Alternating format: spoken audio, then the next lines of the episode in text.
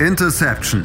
Touchdown. Der Football Talk auf meinsportpodcast.de. Interception der Football Talk auf meinsportpodcast.de. Die Regular Season, die ist mittlerweile schon längst abgeschlossen. Wir haben jetzt nämlich seit dem vergangenen Wochenende bereits die Wildcard Round hinter uns gelassen und auch die Wildcard Round hat, sagen wir mal, das ein oder andere doch überraschende Ergebnis äh, zutage gefördert. Darüber spreche ich in dieser Woche mit ähm, Florian Schmidt und äh, Kevin Wischüs. Mein Name ist Patrick Rebin und das ist Interception Football Talk auf meinsportpodcast.de. Diese Woche zur Wildcard Round der NFL. Und ich würde mal sagen, wir starten gleich mal rein in die ganze Geschichte und zwar mit dem ersten Spiel äh, von Samstag. Ja, Samstag 19 Uhr Colts gegen Bills. Das haben die äh, Buffalo Bills wenig überraschend in meinen Augen mit 27 äh, Punkten gewonnen. Allerdings, was vielleicht doch ein bisschen überraschend war, dass es am Ende dann doch relativ, ja, relativ, relativ eng zugegangen ist. 27 zu 24 ist das Spiel ausgegangen, nur drei Punkte Unterschied. Ähm, Kevin, hast du das so erwartet, dass das doch so eng zugeht? Ähm, naja, wir hatten uns ja in unseren Predictions für die Wildcard Round schon darüber unterhalten, dass die Bills als äh, Favorit in das Duell gehen und ich war überrascht, dass es doch so eng war, wie du schon angesprochen hast. Also die Colts ähm, haben überraschend gut mitgehalten. Und es war, glaube ich, allen klar, dass es, dass die größten Fragezeichen einfach die, äh, an der Offense hängen. Wie gut kann Philip Rivers äh, diese Offense anführen? Wie gut kann das, ähm, das Laufspiel funktionieren über Naheem Hines und Jonathan Taylor? Ähm, dass die Defense funktionieren würde und dass das Zugpferd sein muss, war uns ebenfalls bewusst. Die Frage ist natürlich, wie konnte es dann trotzdem so eng sein? Denn letzten Endes, die Bills haben an sich ein gutes Spiel gemacht. So. Josh Allen statistisch insgesamt 324 Yards abgeliefert. Ähm, sein besten Receiver Stefan Dix, 128 Yards und ein Touchdown. Also dadurch kam dann auch letzten Endes wahrscheinlich der Sieg zustande. Aber ja, die Colts haben offensiv halt einfach überraschend gut mitgehalten. Das war so ziemlich das, was mich am meisten ähm, überrascht hat auch Philip Rivers mit 309 Yards und zwei Touchdowns, keine Interception. Ähm, also es lief. Sie haben weitestgehend versucht, das Spiel eng zu halten. Und am letzten Ende hat es halt nicht gereicht. Also, dass die Bills im Overall, sage ich mal, die bessere Qualität haben, hat sich dann einfach am Ende gezeigt. Beide Quarterbacks hatten ja auch ungefähr ähnliche Statistiken. Also, du hast schon gesagt, beide hatten zwei äh, Touchdowns, beide hatten keine Interception. Philip Rivers hatte 309 Yards und äh, Josh Allen hatte 324 Yards. Flo, wie hast du dieses Spiel wahrgenommen? Also, was ist aus diesem Spiel hängen geblieben? Ähm, für mich ist vor allem hängen geblieben, dass die Colts relativ unnötig verloren haben, könnte man fast schon sagen. Ähm, insbesondere wenn man auf die beiden Drives jeweils kurz vor und kurz nach der Halbzeit schaut. Ähm, da haben sie, glaube ich, für insgesamt, also die Colts haben den letzten Drive vor der Halbzeit und den ersten nach der Halbzeit gehabt und die haben da quasi zwölf Minuten am Stück den Ball besessen, haben irgendwie 120, 130 Yards in dieser Zeit ähm, generiert und haben aber dann null Punkte aus diesen beiden Drives mitgenommen. Ähm, einmal war es äh, ein zugegeben schwieriger Catch, ähm, den Michael Pittman dann äh, leider nicht schafft und dann auf Fourth Down der Ball zu Boden fällt und die Bills übernehmen. Und beim zweiten Mal war es dann ein äh, Field Goal von Rodrigo Blankenship, das an, am Pfosten landete. Ähm, und ich denke, wenn die Colts da nicht so unglücklich agieren, dass die durchaus eine Chance haben, das Spiel zu gewinnen. Ähm, man hatte zwischendurch so ein bisschen das Gefühl, die Bills tun nur das Nötigste, ähm, und gehen noch nicht irgendwie all in. Ich glaube, ich habe auch selten so einen, äh Run-Heavy-Approach von Darboll und McDermott gesehen in den letzten Wochen. Ähm, das hat mich so ein bisschen überrascht. Ähm ja, also unterm Strich war es, denke ich, schon 'n verdienter Sieg für die Bills. Wie Kevin sagt, das bessere Team hat sich oder das besser besetzte Team hat sich durchgesetzt. Ähm, aber die Colts hätten durchaus, äh, 'ne Chance gehabt, das Spiel auch für sich zu entscheiden, wenn sie da nicht so unglücklich aus diesen zwei Drives herausgehen. Es war ein, es war ein denkwürdiges, ein äh, teilweise sogar Record-Setting bzw. Record-Breaking Game.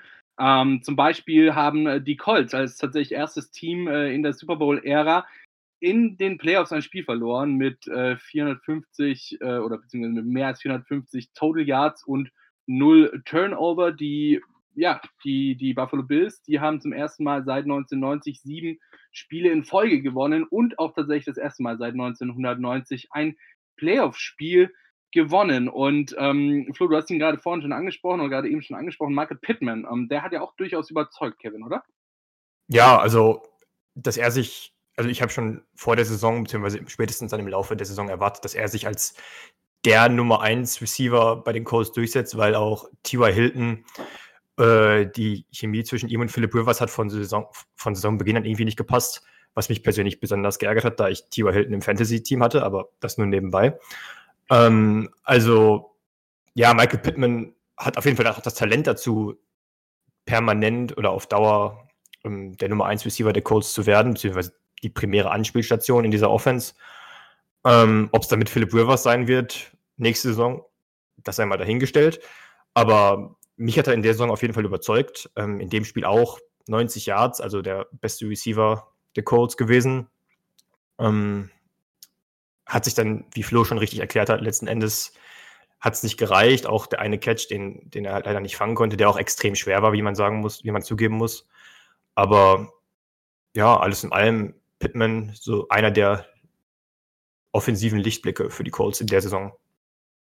Ja, Michael Pittman bei den Colts. Ähm, auf der anderen Seite natürlich Stephon Dix, so 128 Yards, Gabriel Davis 85 Yards. Also ähm, die Buffalo Bills haben ja am Ende dann, so wie Flo gesagt hat, doch mit ein bisschen Glück gewonnen und äh, die Colts hatten ein bisschen, ein bisschen Pech, dass sie das Spiel am Ende noch verloren haben. Die Chance wäre da gewesen. Und ich meine, wir haben ja schon äh, letzte Woche darüber gesprochen, äh, wie wichtig dieser Sieg auch durchaus zum Beispiel für Philip Rivers hätte sein können. Wir machen weiter und zwar mit einem der für mich ein bisschen überraschenderen Spiele. Äh, Rams gegen die Seahawks haben mit 30 zu 20 gewonnen.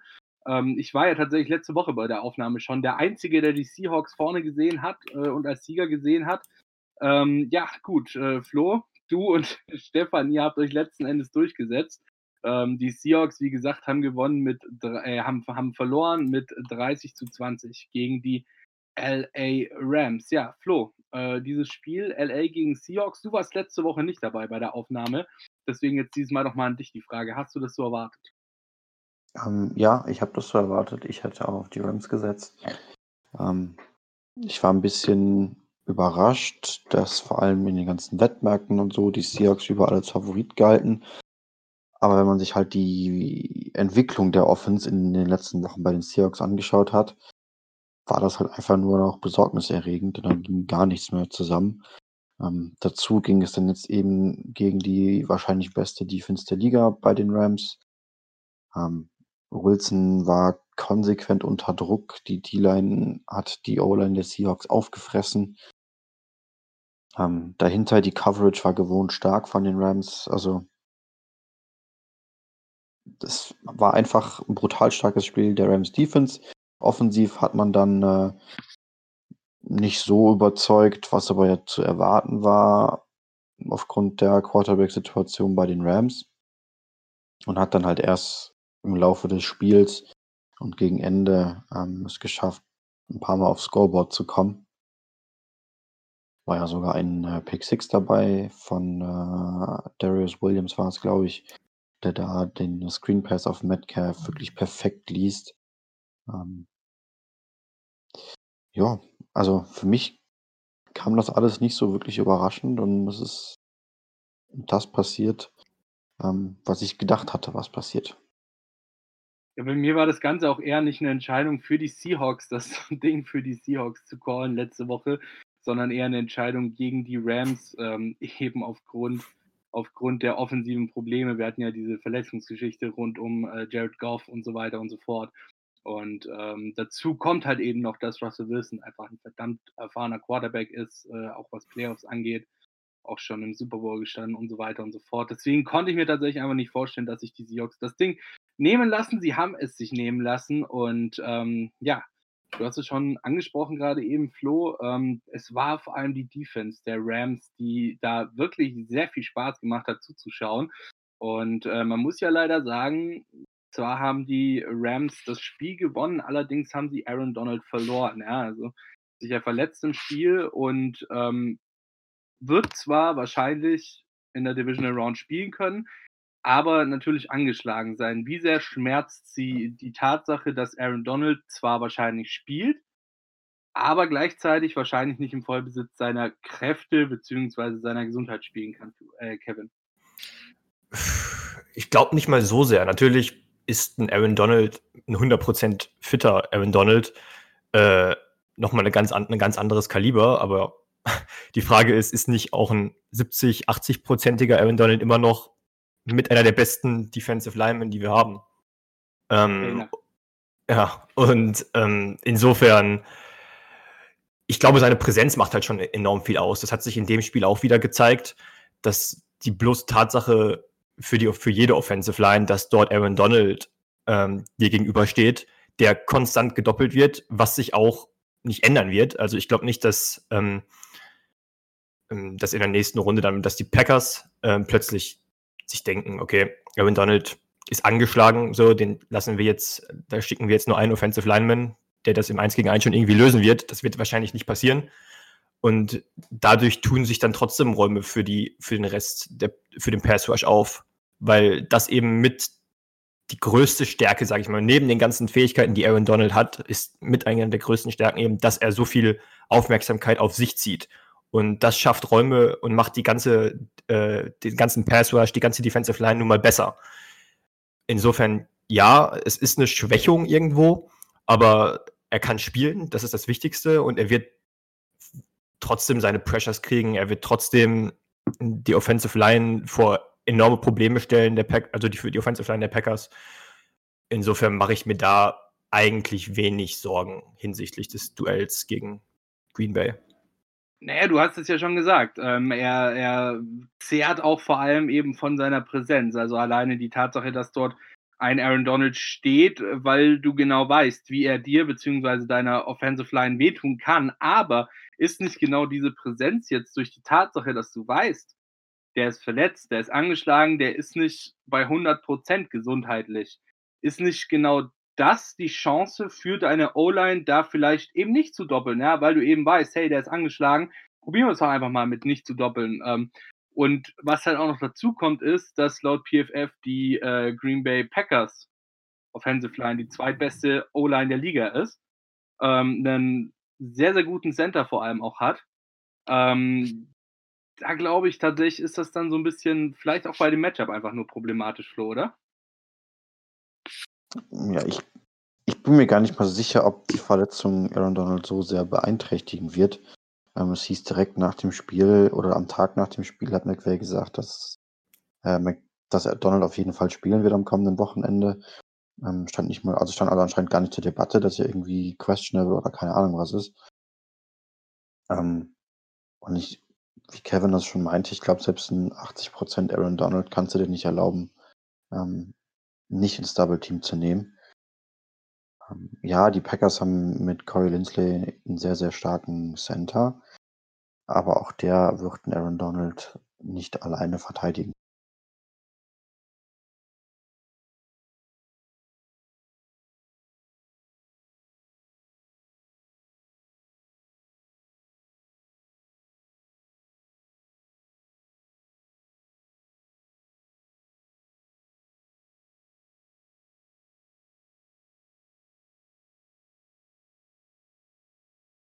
Kann. Okay, also sogar schon wieder gegen das Washington Football Team. Es will einfach nicht in den Kopf rein, weil dieser Name einfach so saudämlich ist, ja.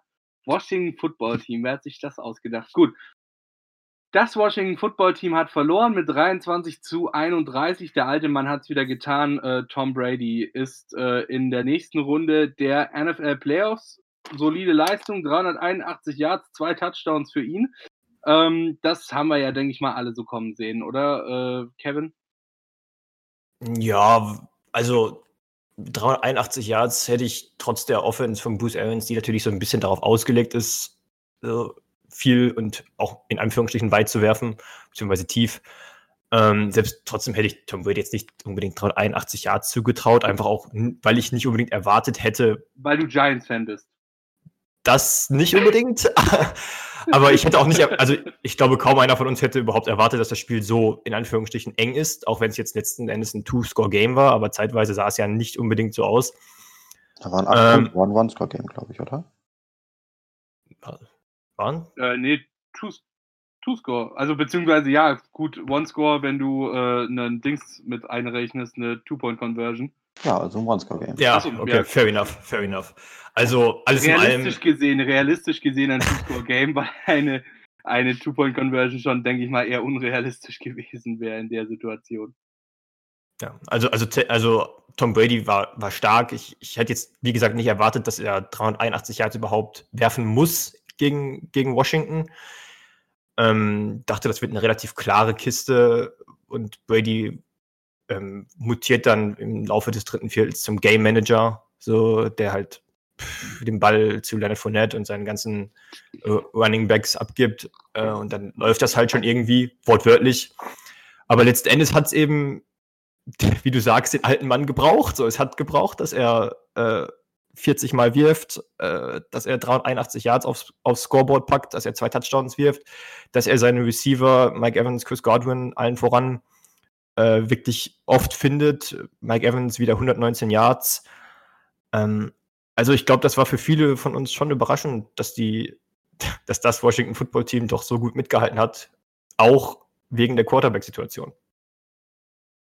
Ja, äh, du hast darauf wollte ich jetzt gerade eben noch zu sprechen kommen, die Quarterback-Situation bei beim Washington Football Team. Ähm, es war vertragt, ja, Dwayne Haskins raus, der nominelle Starter nach einer grandios beschissenen Saison ähm, durfte er seinen Hut nehmen, beziehungsweise musste er seinen Hut nehmen beim Washington Football Team und dafür jetzt äh, der neue Goat am Himmel sozusagen. ähm, ist, nach dem, ist nach dem Spiel, ist nach dem Spiel ja extrem hoch äh, gejazzt worden. Äh, äh Heineke, der Ersatzmann sozusagen von Dwayne Haskins oder der, der neue Starting Quarterback bei dem Washington Football Team, Taylor Heineke.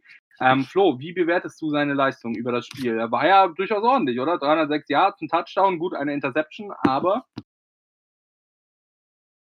Ja, zunächst einmal müssen wir, glaube ich, noch äh, kurz darüber reden, dass Alex Smith ja auch noch seine Aktien im Spiel hatte. Der Wechsel kam ja nicht direkt von Haskins zu äh, Tyler Heinecke. Eigentlich Stimmt. wollte man ja mit Alex Smith spielen, der sich aber dann ähm, äh, an der Wade, glaube ich, verletzt hat äh, nicht spielen konnte. Deswegen musste letzte Woche schon Tyler Heinecke äh, spielen in Woche 17 und durfte dann auch gegen die Buccaneers in der Wildcard Round starten. Und ich finde, er hat das wirklich überragend gemacht. Also ich habe das nicht für möglich gehalten, dass er auf diesem Niveau spielt. Er hat seine Receiver gut in Szene gesetzt. Die Accuracy war echt gut. Ähm, er hat keine, keine dummen Bälle geworfen, großartig. Ähm, dazu war er auch noch als Runner mega gefährlich. Ich habe gerade mal geschaut, ähm, PFF-Grades nur aus der Wildcard Round. Ähm, er hat das beste Rushing Grade aller QBs, noch vor einem Lama Jackson. Er hat das viertbeste Passing Grade aller QBs und das beste Gesamtgrade aller QBs mit einer 92. Also das war wirklich ein Sahnetag, den er da erwischt hat. Und es hat riesengroßen Spaß gemacht, ähm, ihm zuzuschauen. Alles klar, ich danke dir, Flo. Ja, wie gesagt, ähm, die Tampa Bay Buccaneers haben es geschafft, haben gewonnen gegen, dieses, gegen das Washington Football Team mit 31 zu 23, trotz der eben sehr, sehr guten und sehr, sehr ansprechenden Leistung von Taylor Heineke. Ja, wir gehen mal ganz kurz in die Pause und melden uns dann gleich wieder hier bei Interception der Football Talk auf meinsportpodcast.de. Bis gleich. Schatz, ich bin neu verliebt. Was? Da drüben. Das ist er. Aber das ist ein Auto. Ja, eben. Mit ihm habe ich alles richtig gemacht. Wunschauto einfach kaufen, verkaufen oder leasen. Bei Autoscout24. Alles richtig gemacht. Interception, der Football Talk auf mein Sportpodcast.de. Die Wildcard Round der NFL Playoffs ist gespielt. Wir haben einige sehr coole Ergebnisse, sehr interessante Ergebnisse und auch das ein oder, über andere, das ein oder andere überraschende Spiel war dabei. So, jetzt kann ich auch wieder reden. Dann geht das auch gleich weiter. Wir haben gerade eben schon kurz äh, das Spiel der Colts gegen die Bills angesprochen, das Spiel der Rams gegen die Seahawks und das Spiel der Tampa Bay Buccaneers gegen das Washington Football Team. Dann machen wir doch gleich mal weiter und zwar mit dem nächsten Spiel in der Liste, dem ersten Spiel, nee, dem, sorry, dem zweiten Spiel vom Sonntag. Ravens gegen Titans, Baltimore gegen Tennessee, wie gesagt, oder wie ich letzte Woche schon gesagt habe, ähm, das Rückspiel sozusagen, die Revanche der äh, Divisional Round aus dem letzten Jahr, aus den letzten Playoffs. Und äh, es ist ja, geglückt, die Revanche für Baltimore Ravens. 20 zu 13 haben sie das Spiel gewonnen gegen die ähm, Tennessee Titans. Und ich glaube, Flo, du hast ein bisschen was auf dem Herzen, oder? Jo, kann man so sagen. Ähm, also wir nehmen ja jetzt am Dienstagnachmittag auf. Ich glaube, wenn wir das äh, noch zeitnah zum Spiel aufgenommen hätten, wäre meine Hasstirade noch ein bisschen äh, böser ausgefallen, als sie das gleich tun wird. Jetzt haben wir uns so ähm, gefreut, toll. Ich gebe mir Mühe, ich gebe mir Mühe. Ähm, ja, ich jetzt zwei Tage nach dem Spiel fühle ich mich immer noch von diesem unsagbar dämlichen Coaching-Staff eines Sieges beraubt.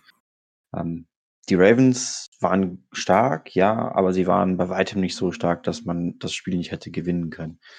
Ähm, die Ravens haben halt defensiv einen ganz klaren Gameplan gehabt und der Gameplan war, wir stoppen Derrick Henry, indem wir gefühlt elf Mann in die Box stellen. Ja, und die Titans haben sich gedacht, ja, das ist ja schön, dass er das macht, aber wir rennen da einfach trotzdem rein, weil Derrick Henry hat ja 2000 Yards erlaufen und keine Ahnung was, bla bla, das ist unsere Identität offensiv und deswegen müssen wir auf Teufel komm raus ihn in eine Wand rennen lassen. Das haben sie sehr erfolgreich getan. Er hatte am Ende 18 Carries für, ich glaube, knapp über 40 Yards unzählige First Down Runs, Second Down Runs, ähm, haben einfach das, damit haben sich die Titans einfach jeglicher Chance selber beraubt. Ähm, man hätte nach den ersten zwei Drives feststellen müssen, okay, die Ravens packen die Box einfach komplett voll. Ähm, es macht keinen Sinn dagegen zu laufen. Lass uns doch einfach mal den Receiver anwerfen, ähm, der schon unseren ersten Touchdown gefangen hat, der Marlon Humphrey gefühlt den ganzen Tag an der Nase herumgeführt hat, ähm, gemacht hat, was er wollte, frei war, die Bälle gefangen hat. Ja, aber irgendwie fand man das dann angemessen zwischen Ende des ersten Quarters und Anfang des vierten Quarters AJ Brown nicht einmal einen Ball zuzuwerfen. Oder doch, ich glaube, einen, einen Target hatte er in der ganzen Zeit. Ähm, also es war einfach vollkommen idiotisch, was man sich da überlegt hat. Ähm, und dann hat man auf ganzer Linie versagt, wenn es darum ging, irgendwie In-Game-Anpassungen daran zu machen, was halt die gegnerische Defense offensichtlich vorhat. Ähm, die Kirsche auf diesem ja, Scheißhaufen war dann der Punt der Titans im vierten Viertel an der Ravens 40-Yard-Linie zwei Yards zu gehen. Ich glaube, man lag zu dem Zeitpunkt mit vier Punkten hinten. Ähm, man hatte Glück gehabt. Justin Tucker hatte gerade ein Field Goal verschossen. Man kam also dann so langsam in Richtung äh, Scoring Range. Und dann stand man vor einem vierten und zwei, wie gesagt.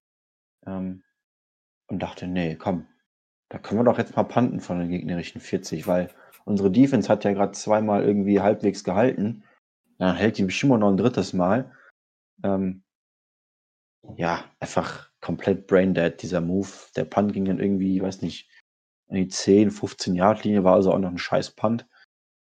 Ähm, die Ravens sind daraufhin das Feld äh, runtermarschiert, haben das Field Goal zum 2013 geschossen. Ja, also ich weiß nicht, was, was man dazu noch, noch groß sagen soll. Rabel meinte nach dem Spiel, ja, ähm, oder er wurde gefragt, wie, wie, auf was für einer Basis er denn diese Entscheidung getroffen hätte. Und sinngemäß war seine Antwort ja auf keiner Basis, ich habe das einfach entschieden. Ja, sorry, was ist denn das für eine hirnrissige Aussage? So, ja, wir wissen inzwischen, dass die Titans einen Scheiß auf analytische Unterstützung beim Decision-Making geben. Und diese Szene hat dann nochmal eindrucksvoll unterstrichen, warum die Titans das äh, einzige Team in der NFL sind, das es bis heute nicht geschafft hat, äh, einen Analytics-Staff sich zuzulegen.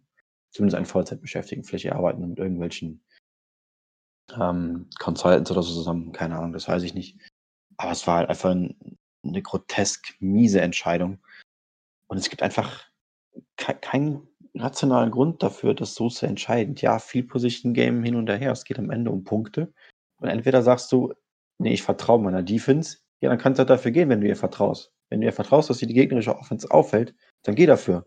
Wenn du der Defense nicht vertraust, ja, dann geh dafür, damit du Punkte machst, damit du deiner Defense weniger vertrauen musst. Also es ist einfach, es macht einfach vorne und hinten keinen Sinn, was die sich da bei dieser Entscheidung irgendwie zugetragen hat.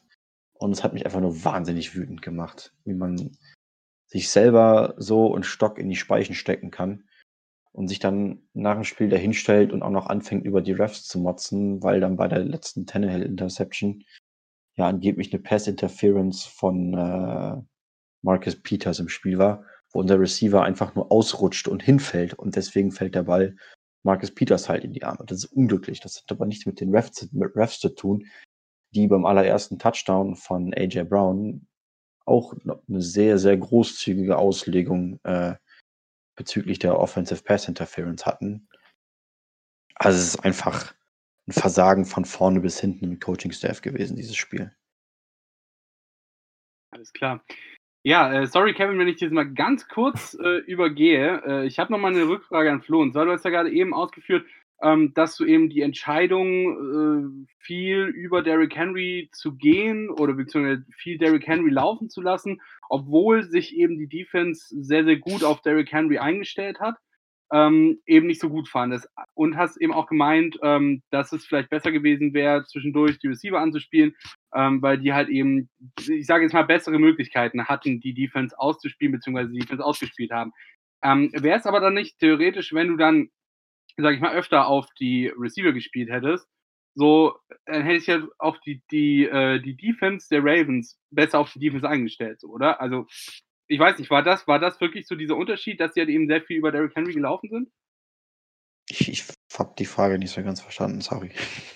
Naja, dein, dein Kritikpunkt war ja, die Defense hatte sich auf Derrick Henry vorbereitet, hatte alles vorne zugestellt ähm, in der Box, dass Derrick Henry eben nicht laufen kann, ähm, was wir auch an den Zahlen sehen. Also ist ja, ist ja kein Geheimnis so. Genau.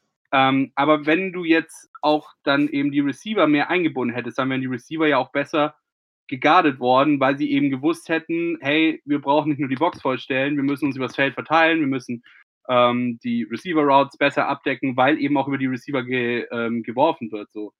Ähm, heißt, die Defense hätte sich dann ja auch die, auf, die, auf die Receiver eingestellt und dann wären natürlich auch nicht diese, sag ich jetzt mal, Zahlen zustande gekommen, beziehungsweise dieses Spiel zustande gekommen, dass die Receiver die äh, Defense eben ausgespielt hat, weil sie sich eben in die Box gestellt ja, aber haben, die, Corner um Henry zu verhindern. die Cornerbacks hätten ja nicht auf einmal besser, besser das 1 gegen 1 verteidigt, nur weil es drei Plays vorher irgendwie funktioniert hat, über die Receiver zu gehen.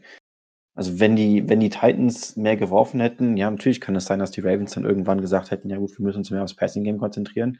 Wir ballern nicht mehr die Box voll, äh, sondern spielen, keine Ahnung, mal mit zwei tiefen Safeties statt mit nur einem und Man-Coverage Press an der Line.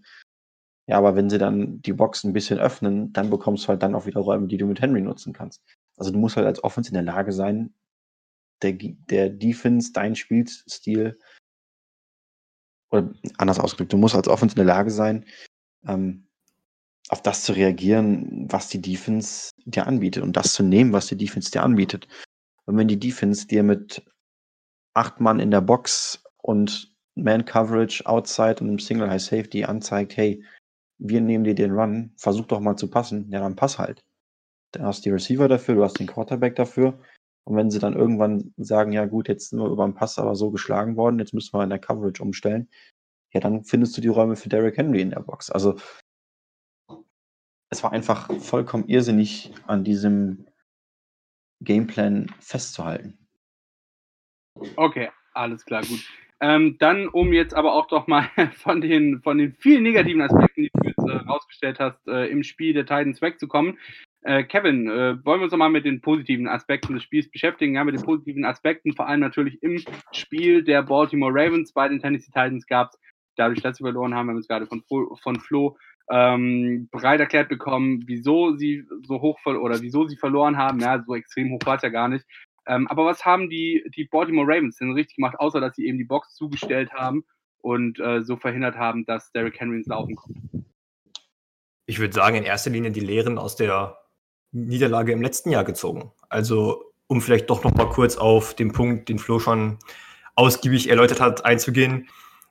Die Ravens hatten halt defensiv den klaren Gameplan. Okay, wenn wir gegen die Titans verlieren, dann wird es nicht sein, weil Derrick Henry uns im Grund im Boden läuft. So. Und das war eben, man hat so ein bisschen, glaube ich, darauf spekuliert, so, oder offensichtlich war man vielleicht selber überrascht, dass die Titans eben diese Anpassungen offensiv nicht vorgenommen haben. So, und somit konnte man quasi defensiv konstant diese Schiene fahren, okay, wir stacken die Box, so, Derrick Henry wird neutralisiert und das hat eben sehr gut funktioniert. Und offensiv, ja, Lamar Jackson, ähm, ich war vor dem Spiel sehr kritisch, ob er der, ob er die Passqualitäten, beziehungsweise die, die Qualitäten als, als, ähm, als Passing Quarterback hat, um so ein Spiel zu gewinnen, weil mir, weil ich dachte, okay, das muss er sein, um die Tennessee Titans, die nun mal nicht die beste Secondary haben äh, und nicht gerade stark gegen den Pass sind, um die zu schlagen. Aber wenn man sich die Statistiken von Lamar Jackson anguckt, für 136 Yards gelaufen, 179 Yards geworfen, cleanes Game, äh, trotz einer Interception, ja, aber 17 von 24 Pässe an den Mann gebracht. Also die Ravens haben es halt gut gemacht, wie ich schon gesagt habe, ihre Lehren aus der Niederlage aus dem letzten Jahr zu ziehen. So, sie haben halt nicht darauf vertraut, dass sie irgendwie ähm, über nur Lamar Jackson den Runner und Design Quarterback Draws zum Erfolg kommen, sondern sie haben auch ihre Receiver allen voran Hollywood Brown eingebunden. Mark Andrews hatte mit 41 Yards ein relativ ruhiges Spiel, sage ich mal, aber wurde eben, eben auch sechsmal angeworfen, vier davon gefangen. Also wenn Lamar Jackson seinen Talent dann gesucht hat, hat er ihn auch in der Regel gefunden. Ähm, also alles in allem war es ein sehr ausgeglichenes Spiel, was die Aufteilung angeht zwischen Run und, und Passing Game. Und das war in dem Fall einfach der Schlüssel, weil defensiv hat der Gameplan funktioniert und offensiv hast du dich nicht so ausrechenbar gemacht, weil ich glaube, wir hatten uns auch schon letzte Woche darüber unterhalten, dass die Ravens dieses Spiel nur gewinnen können, wenn Lamar Jackson zeigt, dass er als Passer verlässlich sein kann. So, und unsere Bedenken waren, ob er gut genug sein kann. Und auch wenn er nicht überragend war, war er in dem Spiel eben gut genug. So, er hat die Pässe an den Mann gebracht, die er an den Mann bringen musste. Er hat sein, sein, seine Läufe so stehen außer Frage so. Der längste war, glaube ich, knapp für 50 Yards oder sowas. Ähm, 16 Attempts insgesamt. Also es war ein, ein guter Mix dabei und dafür muss man die Ravens halt loben, dass sie nicht stumpf mit dem Plan, dem sie letztes Jahr versucht haben, die Titans zu schlagen, nochmal gegen diese Wand gelaufen sind, sondern sich die, not die nötigen Adjustments äh, getroffen haben. Gelaufen sind die Ravens tatsächlich sehr viel, muss man äh, dazu sagen. 236 Rush Yards, ähm, die meisten in einem Playoff-Spiel in ihrer Franchise-Geschichte erlaufen. Und ähm, liegt da vielleicht auch so ein bisschen der Schlüssel, dass sie, ich sage jetzt mal in Anführungszeichen, die Offensive der Titans so ein bisschen in Anführungszeichen kopiert haben, nur dass sie halt eben äh, ihren Running Back in Lamar Jackson als Quarterback aufgestellt hatten und dahinter halt eben mit J.K. Dobbins auch noch einen starken Running Back aufgestellt haben, Flo. Ich denke nicht, dass das der Ravens Offense gerecht wird, sie als äh, Kopie der Titans Offense zu verkaufen. Die Ravens Offense ist komplett unique in der NFL. Es gibt kein Team, was über einen Quarterback mit diesen, mit diesen speziellen äh, Fähigkeiten verfügt. Und darum ist dieses Running Game eben aufgebaut. Ähm, die Run Calls sind total kreativ. Die arbeiten super viel mit, mit Pulling Guards und Pulling Center oder ein Tackle, der von der linken auf die rechte Seite rüber pullt und so. Ähm, also ich denke, das wird der, Ravens Offense einfach nicht gerecht, sie als äh, Kopie der Titans Offense zu verkaufen. Und es war ja auch über die gesamte Saison schon so, dass äh, der Fokus der Ravens Offense ganz klar im Run-Game liegt. Also die haben ihren Stiefel im Prinzip durchgezogen. Ähm, die Titans Defense sah besser aus, als ich das erwartet habe. Ähm, 20 Punkte gegen die Ravens Defense, äh, gegen, dieses, gegen diese Ravens Offense hätte ich vor dem Spiel sofort unterschrieben. Ähm, insofern, da hatten die Titans tatsächlich einen überraschend guten Tag in der Defense. Aber der Schlüssel zu diesem Spiel war halt einfach die, der Gameplan der Ravens Defense und die und das Verweigern des Titans Offense Staffs. Alles klar. Dann würde ich mal sagen, schauen wir uns jetzt mal noch das, äh, das überraschendste Spiel des ganzen Spieltages an. Ähm, das der Bears gegen die Saints. Wer hätte es gedacht, dass die Saints so hoch gegen die Bears gewinnen? Okay, ich lasse es jeder. Aber 9 zu 21, das ist auf jeden Fall schon eine Hausnummer, Kevin, oder? Ja, also ich muss sagen, zu dem Spiel habe ich überraschend wenig zu sagen, weil dass die Saints sich durchsetzen, war jetzt nicht überraschend. Dass es sich so zieht und einfach so ein zähes Spiel wird, hätte ich jetzt auch nicht erwartet, aber ja, also das Spiel letzten Endes hat gibt es nicht viel zu sagen. Also viele, wir haben mehrere Teams, die sich in der Runde überraschend schwer getan haben, eben auch die Buccaneers, wir haben schon drüber gesprochen, gegen das Washington Football Team. Äh, bei den Saints hat es mich noch ein bisschen mehr überrascht, dass, dass sie sich mit den Bears einfach auch so schwer tun, weil die Bears offen, offensiv einfach nicht äh, kaum stattfinden. Also nicht, mit Trubisky muss man, glaube ich, nicht drüber reden. Auch das Laufspiel war nicht überragend. Also äh, Montgomery mit 31 Yards noch der beste, der beste Rusher im Team. Ähm, letzten Endes hat, haben sich die Saints durchgesetzt, ähm, was wir alle erwartet haben, aber Fragen muss man halt trotzdem zulassen, wie es sein kann, dass man sich so lange, trotz dieser Bears-Defense, die sicherlich sehr gut ist, warum man sich so lange so schwer getan hat. Denn eben auch, weil die Bears offensiv kaum stattgefunden haben und einfach auch nicht gut besetzt sind, ähm, wie es sein kann, dass man sich dann so lange an der Bears Defense, die so lange auf dem Feld steht oder so oft auf dem Feld steht, sich, sich so die Zähne ausbeißt. Das birgt Fragen über Drew Brees, das birgt Fragen über das Play Calling, auch wenn es dann eben letzten Endes gereicht hat.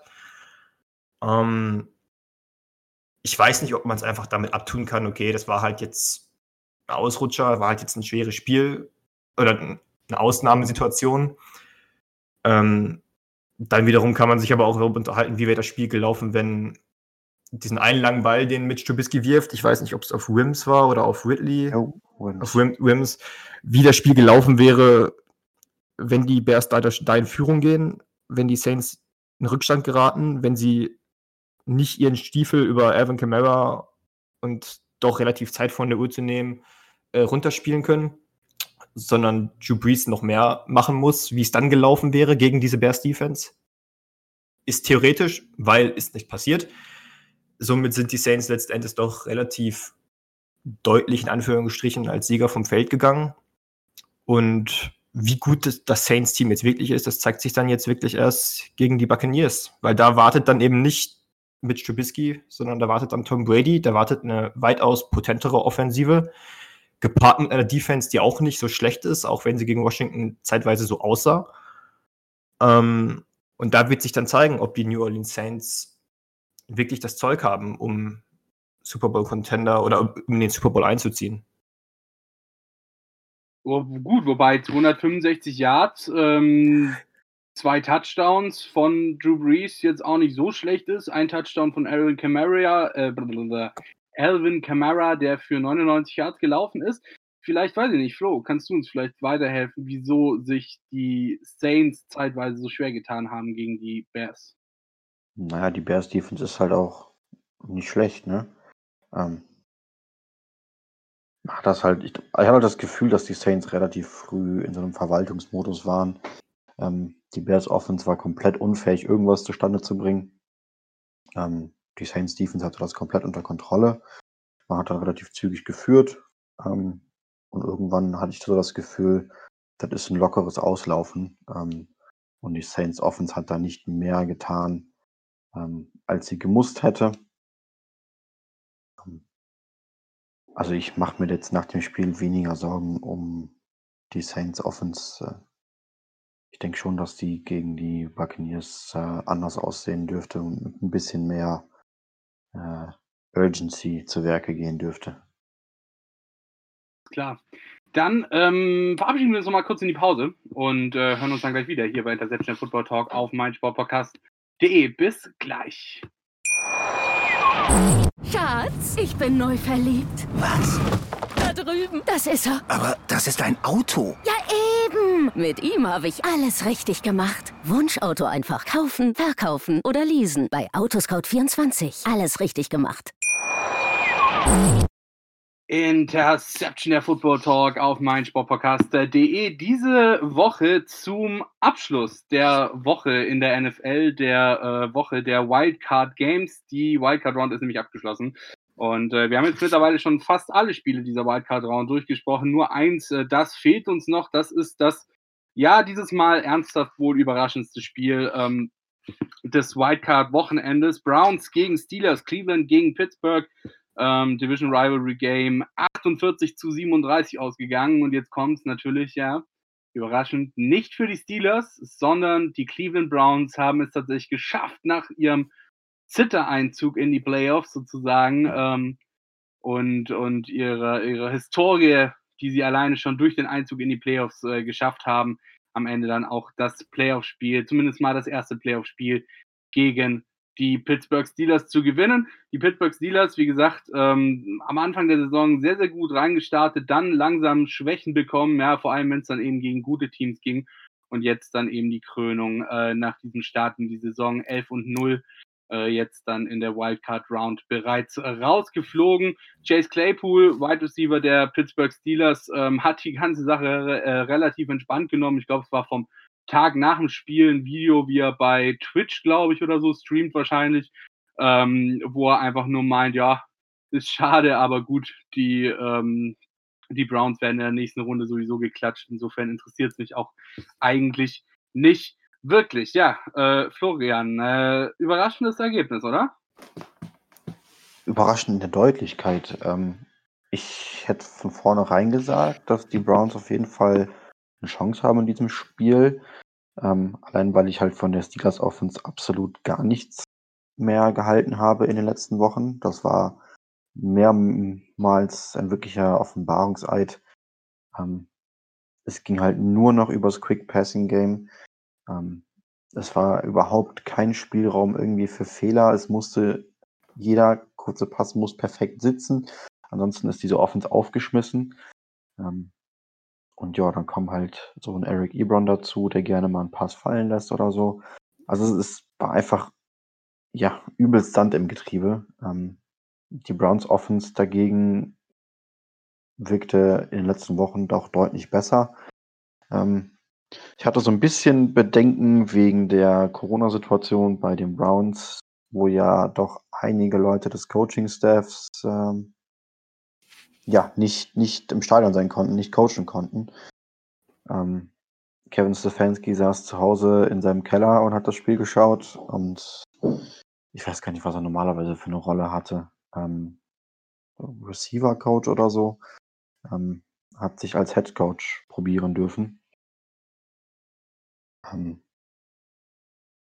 ja, die Steelers haben so halt katastrophal gestartet. Der Snap fliegt über den, äh, über den Kopf von Big Ben. Direkt das erste Play wird zu einem Defensive Touchdown recovered. Danach kam noch irgendwie ein Interception, Fumble, was weiß ich nicht alles. Und auf einmal steht 28-0 am Ende des ersten Quarters für die Browns. Ähm, die Steelers hatten eine Chance zurückzukommen. Ähm, aber die hat Mike Tomlin in besser Mike Rabel Manier im wahrsten Sinne des Wortes weggepantet. Ähm, da stand es dann irgendwann, ich glaube, das war auch Anfang Q4. Die Steelers lagen mit zwölf Punkten zu dem Zeitpunkt, glaube ich, hinten ähm, und haben auf Vierter und Eins von der Mittellinie gepantet. Ja, im Draft danach hat Nick Chubb dann Screen Pass über, weiß nicht, 40, 50 Yards äh, nach Hause getragen. Die Browns waren damit dann wieder 19 Punkte oder 19 Punkte waren es, glaube ich, dann vorne und das Spiel war im Prinzip gegessen. Ähm, ja. Ich denke, das äh, bessere Team hat auf jeden Fall gewonnen. Es war kam für mich nicht unverdient oder so mega überraschend. Alles klar, du hast ja schon gesagt, ähm, die Pittsburgh Steelers hatten tatsächlich die Chance, das Spiel äh, sich vielleicht doch noch zu holen, doch wieder zurückzukommen. Vor allem im zweiten und im dritten Viertel haben sie wirklich gut gespielt. Zweites Viertel 10 und 7 gewonnen, drittes Viertel dann 13 und 0 gewonnen. Ähm, wenn wir uns die Leistung der Quarterbacks mal ein bisschen anschauen. Ben Roethlisberger 501 Yards, also wirklich sehr, sehr viel geworfen. Dazu vier Touchdowns, allerdings halt auch vier Interceptions. Baker Mayfield hingegen 263 Yards, drei Touchdowns und eine weiße Weste, was Interceptions anging. Ähm, ja, Kevin, die Leistung der Browns. Ja, wir, wir wollen uns ja hier immer gerne mal auf, äh, aufs, aufs Positive fokussieren. Die Leistung der Browns. Meinst du, diese Leistung der Browns reicht, um sie eventuell noch weiter in den Playoffs äh, gehen zu lassen, beziehungsweise noch weiter äh, zu katapultieren, was dann die Playoffs angeht? Oder müssen wir da nochmal eine Schippe drauflegen? Ähm, ich glaube, was für mich bei den Browns hervorsticht, ist die Tatsache, dass ich auch vor dem Spiel meine Bedenken hatte, wie der Ausfall, äh, der Corona-bedingte Ausfall von Kevin Stefanski dieses Team beeinflusst. Ähm, jetzt nach dem Spiel muss ich sagen, du kannst Kevin Stefanski, den Playcaller, vielleicht vom Feld weghalten, aber die Identität, die er jetzt bei den Browns geschaffen hat, die bleibt halt bestehen und das hat sich in dem Spiel gezeigt. Und deswegen glaube ich, dass die Browns durchaus eine Chance haben, ob es für den Super Bowl reicht. Also es kam halt, wie Flo schon gut zusammengefasst hat, es kam sehr viel natürlich zusammen. Also wenn du dir einen Start in, eine, in ein Playoff-Spiel malen müsstest oder aus oder zurechtlegen könntest, so direkt ein Defensive Touch, beziehungsweise zwei Defensive Touchdowns, ähm, und quasi liegst du dann noch im ersten Viertel mit 28-0 vorne, so, da lässt sich dann so ein Spiel auch vergleichsweise leicht und locker runterspielen. So, da ist der Gameplan, das Playbook ist weit offener, so, du bist viel freier. Ähm, aber ich glaube, aufgrund der Identität und der, die, die Kevin Stefanski bei den Browns geschaffen hat, können sie schon in jedem, also haben sie in jedem Spiel, in jedem Spiel ihre Chance. Also die, mit dem mit diesem Two-Headed Monster im Backfield, Nick Chubb und Kareem Hunt, mit einem Baker Mayfield, von dem ich weiß, dass auch äh, bei uns nicht jeder Fan von ihm ist, von dem ich aber glaube, dass er in einer äh, mit einem vernünftigen Head Coach und in einem vernünftigen System ein Winning Quarterback sein kann. Äh, einfach wenn du nicht von ihm erwartest, dass er deine Offense trägt. Ich glaube, da geht halt schon sehr viel. So, die Frage ist, ähm, wie aussagekräftig dieses Spiel gegen die Steelers jetzt dahingehend ist. So klar, ich habe die Identität angesprochen, die sich, die sich gezeigt hat. Das Laufspiel funktioniert. Ich kann mich auch jetzt an kein Spiel erinnern auf Anhieb, wo das wirklich komplett neutralisiert wurde.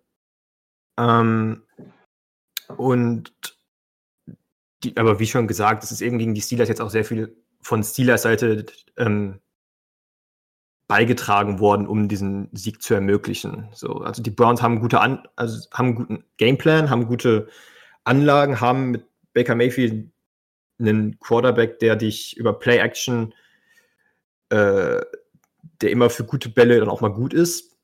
Insofern, ja, ich, ich fällt mir schwer, da jetzt ein eindeutiges Urteil zu fällen. Ich, wie gesagt, ich gebe den Browns Chancen auch in den Divisionals, aber ich habe eben im Hinterkopf, was die Steelers in dem Spiel auch einfach verbockt haben und allen voran eben die Offense der Steelers. Alles klar, also Kevin gibt den Browns Chancen auch in den Divisionals, äh, auch in der Divisional Round der NFL. Und äh, weil es so schön ist, ja, kommen wir doch gleich mal zu dieser Divisional Round. Wollen wir mal ganz kurz ein bisschen durchsprechen, ähm, wie ihr die Divisional Round seht und ähm, wo ihr da vor allem die Teams verortet, dann am Ende auch nach dieser Divisional Round. Und weil wir jetzt gerade eben schon von Ihnen gesprochen haben, würde ich sagen, fangen wir doch gleich mal mit dem äh, Spiel der Browns gegen die Chiefs an. Ja, Kansas City gegen Cleveland. Erster gegen Sechster in der AFC, 11 und 5 Browns gegen 14 und 2 Chiefs. Das spricht eigentlich sehr, sehr viel für die Chiefs, so, oder? Jo, die Frage ist ja, was spricht nicht für die Chiefs? Ähm, ich glaube, dass die Chiefs gegen diese Browns Defense den Ball nach Belieben wird bewegen können. Ähm, haben wir schon gesehen, was die Steelers, wie viel Schaden die Steelers doch äh, gegen diese Browns Defense anrichten konnten.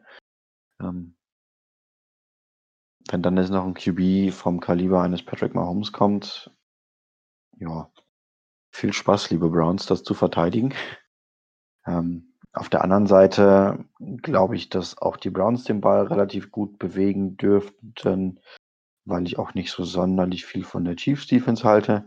Ähm, ich rechne also mit vielen Punkten, aber ich denke, die Chiefs sollten sich da dennoch relativ deutlich durchsetzen.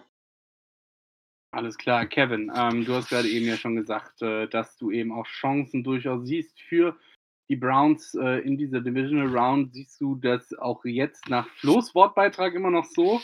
Oder siehst du das jetzt vielleicht doch ein bisschen anders und äh, glaubst, dass äh, das doch eher für die Chiefs am Ende ausgeht? Also ich würde jetzt nicht auf die Browns gegen die Chiefs tippen, aber ich habe natürlich auch im Hinterkopf, dass ähm, bei den Browns jetzt auch, ich glaube, beide Cornerbacks sind, glaube ich, ausgefallen. Also Denzel Ward auf jeden Fall. Ähm, ich sage jetzt nicht, das macht einen großen Unterschied, wenn Patrick Mahomes bei den Chiefs die Bälle wirft und Tyreek Hill und Travis Kelsey die, äh, die und, und Sammy Watkins und ähm, Nicole Hartman die Receiver sind. Aber ich gehe auch mit den Chiefs, ähm, aber rechne dem Browns halt trotzdem eine Underdog-Chance zu. Alles klar, dann ähm, machen wir doch gleich mal weiter und zwar mit dem Spiel der Rams gegen Packers. Haben wir gerade eben auch schon ein bisschen drüber gesprochen. Ähm, äh, da ist natürlich dann vor allem die sehr, sehr gute Offensive der Green Bay Packers, beziehungsweise die sehr, sehr gute Offense Line, vor allem auch der Green Bay Packers gegen die sehr, sehr gute Defensive Line der äh, Los Angeles Rams am Start. Flo, LA oder doch vielleicht Green Bay, Wisconsin? Ich tue mich bei dem Spiel schwer. Ähm, ich habe Tendenzen zu den Packers. Ähm, ich bin auch nicht so ganz sicher, wie das Matchup von Aaron Rodgers und der Packers Offense gegen die Rams Defense aussehen wird. Ähm, ich bin super gespannt auf das Matchup Jalen Ramsey gegen Devontae Adams. Ähm, ich denke mal, dass die Packers Offense aber trotzdem ihre Punkte aufs Feld bringen dürfte. Die Frage ist halt, was passiert auf der anderen Seite? Also was passiert zwischen Rams Offense und Packers Defense? Ähm, wie löst Sean McVay die Quarterback-Position? Ähm, wir haben in der Regular Season Woche 16 gesehen, dass die Packers den Run sehr wohl verteidigen können. Da haben sie es gegen Derrick Henry und die Titans getan. Ähm, ich, also ich denke schon, dass McVay gezwungen sein wird, das Spiel schon in die Hände seines Quarterbacks zu legen. Ähm, das konnte er gegen die Seahawks weitestgehend vermeiden. Ähm, ich glaube, es wird eine enge Angelegenheit, ähm, aber ich würde mit den Packers gehen. Kevin, siehst du das genauso? Ich gehe tatsächlich eher mit den Rams, einfach weil ich glaube, dass die Defense äh, den Packers schon Probleme bereiten wird. Ähm, wie Flo schon sagt, ich bin auch auf das Duell zwischen Ramsey und Devante Adams sehr gespannt. Gerade nach der Leistung von Ramsey gegen, gegen Metcalf jetzt. Klar, Devante Adams ist wahrscheinlich nochmal ein ganz anderes Kaliber. Aber ich glaube, dass Sean McVay es schafft, äh, Jared Goff äh, so die Offense, quasi die Offense so zu schemen, dass das Laufspiel trotzdem gut genug funktioniert, dass man dann über Play-Action die Stärken von Jared Goff einbringen kann. Und ich, ich, ich, es ist eigentlich unsinnig, gegen Aaron Rodgers, gegen diesen Aaron Rodgers zurzeit zu tippen, aber ich sehe die, die Rams Defense quasi als das Züngeln an der Waage und glaube, dass die Rams sich knapp durchsetzen.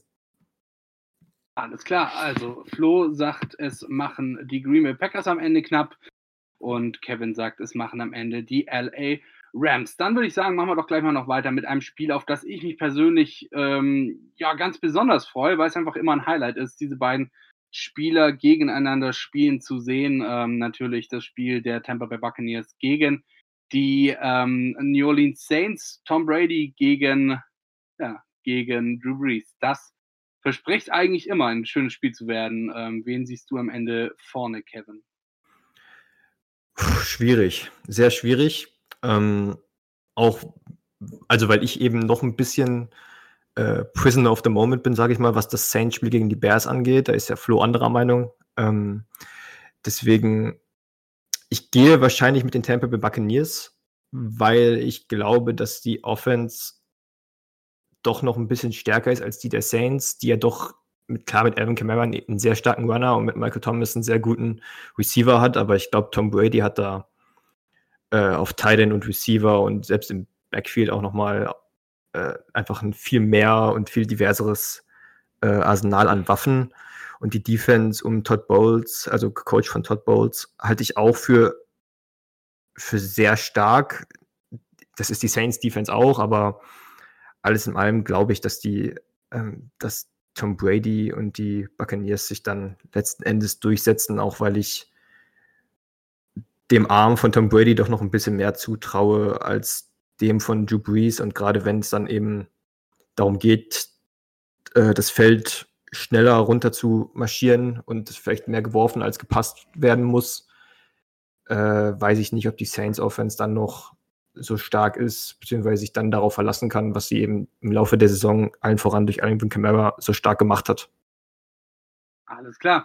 Also Kevin sieht die Tampa Bay Buccaneers vorne beim Spiel gegen die New Orleans Saints äh, im Kampf um die äh, um den Einzug ins äh, Conference Championship Game. Flo, siehst du das ähnlich? Jo, gehe ich mit. Ähm, ich glaube, dass die Bucks Offense die deutlich bessere ist im Vergleich mit der Saints Offense. Ähm, die Saints haben zwar die bessere Defense, ähm, aber ich vertraue dann doch mehr ähm, darauf, dass sich die stärkere Offense durchsetzt, genauso wie ich es bei Packers Rams auch schon getan habe. Und äh, ja, insofern gehe ich mit den Buccaneers. Alles klar.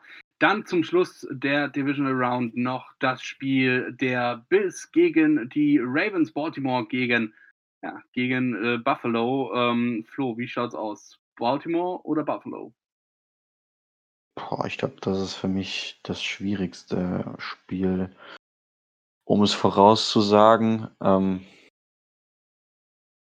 ich kann Argumente für beide Teams nachvollziehen.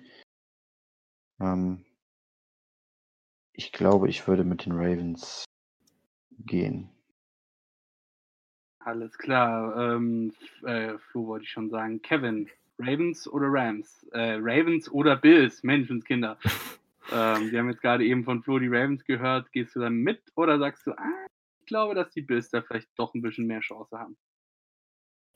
Ja, ist, ich kann erstmal zustimmen, ist das schwerste Spiel auch, so um es vorherzusagen, wie es ausgeht. Ähm, ich würde wahrscheinlich auch mit den Ravens gehen, weil ich glaube, dass die Offense einfach mit Lamar Jackson als Runner nochmal eine Komponente hat, die, die die Bills vor ganz andere Probleme stellen wird, als sie es bisher, als die Defense bisher lösen musste. Und ähm, wie, wie aussagekräftig die Defense-Leistung gegen die Titans jetzt tatsächlich war, die, wie Flo ja schon erläutert hat, sich eben kaum Adjustments bis gar keine Adjustments getroffen haben. Ich glaube, da werden die Bills anders, äh, anders agieren. Aber ich gehe trotzdem auch mit den Ravens. Alles klar, also zweimal Ravens und äh, ansonsten, ja, bin ich mal gespannt, wie es dann am Wochenende sich wirklich darstellt. Vielleicht, wer weiß, sehen wir nochmal das ein, die ein oder andere Überraschung, wie jetzt auch zum Beispiel am vergangenen Wochenende beim Spiel der äh, Steelers gegen die Browns. Das war's auf jeden Fall wieder von uns, Interception Football Talk auf meinsportpodcast.de. Ich bedanke mich ganz herzlich bei euch beiden, Florian Schmidt und Kevin Wischus, dass ihr heute mit mir, Patrick Redin, über die Spiele des vergangenen Wochenendes der Wildcard Round und auch so ein bisschen schon über die Spiele des kommenden Wochenendes äh, gesprochen habt. Ja, ähm, damit ja, bleibt mir nur noch zu sagen, wünsche ich euch allen natürlich ganz viel Spaß bei der Divisional Round und äh, möge der bessere, möge das bessere Team am Ende gewinnen. Ich danke euch. Ciao, ciao. Schatz, ich bin neu verliebt. Was? Da drüben. Das ist er. Aber das ist ein Auto. Ja, eben. Mit ihm habe ich alles richtig gemacht. Wunschauto einfach kaufen, verkaufen oder leasen. Bei Autoscout24. Alles richtig gemacht. Interception. Touchdown! Der Football Talk. Auf meinsportpodcast.de. Schatz, ich bin neu verliebt. Was?